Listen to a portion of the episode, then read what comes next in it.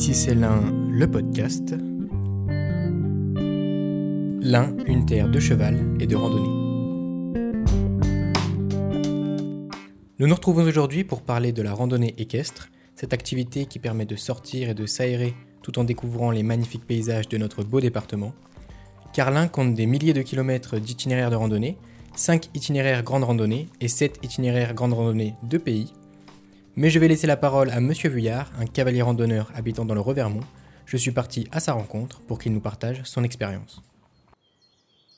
Ce qu'on appelle randonnée, c'est des sorties de plusieurs jours à la suite. Autrement, on appelle ça une balade, une balade d'une journée. Par exemple, j'organise une randonnée d'une semaine avec mes, mes, amis.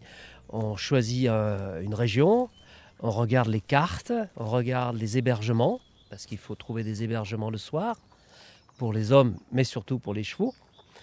Et on va d'un hébergement à l'autre, d'un gîte à l'autre. Et on fait en général une boucle, parce qu'on on arrive à un point donné, on laisse son camion ou son van, tous ses attelages, son matériel, et on part à cheval pour faire une grande boucle d'une semaine. Ou moins, ça peut être quatre jours ou plus. J'imagine que ces randonnées se font à plusieurs À plusieurs, en général, on est. Oui, c'est une groupe d'amis, mais ça, peut être tout seul ou ça peut être à 4, 5, 6. Évidemment, plus on est nombreux, plus l'organisation, la logistique est compliquée. Mm. Pour l'hébergement, pour, euh, pour les arrêts, etc. Pour les chevaux également. Pour les chevaux également, oui. Au niveau de, du côté nature et humain, qu'est-ce que cela apporte la randonnée? On en parlait tout à l'heure, vous croisez beaucoup de gens, j'imagine que ça fait pas mal d'interactions. Alors, il y a quelque chose de particulier au fait de randonner à cheval. Parce que déjà, quand vous êtes à cheval, vous êtes plus haut. Vous êtes sur un animal.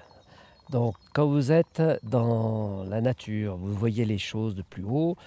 Vous pouvez parcourir plus de distance euh, dans la journée qu'à pied. Et quand vous rencontrez des gens, évidemment, vous attirez l'œil.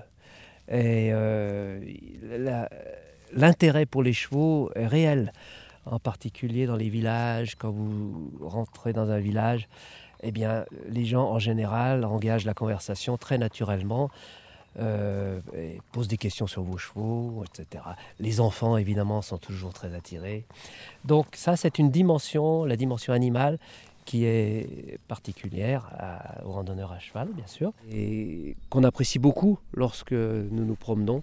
C'est un beau médium, le cheval. La randonnée équestre, une activité qui lie l'homme et la nature et qui permet la transmission de valeurs, comme le partage. Élun figure parmi les départements les plus équestres de France. On compte plus d'une centaine de structures liées à l'équitation sur notre territoire et de grands événements comme le Jumping International de Bourg-en-Bresse. Le cheval dans l'Ain, c'est aussi 500 élevages, 200 emplois et plus de 9200 licenciés. On peut donc facilement dire que l'Ain est une terre de cheval et d'accueil pour tous les cavaliers.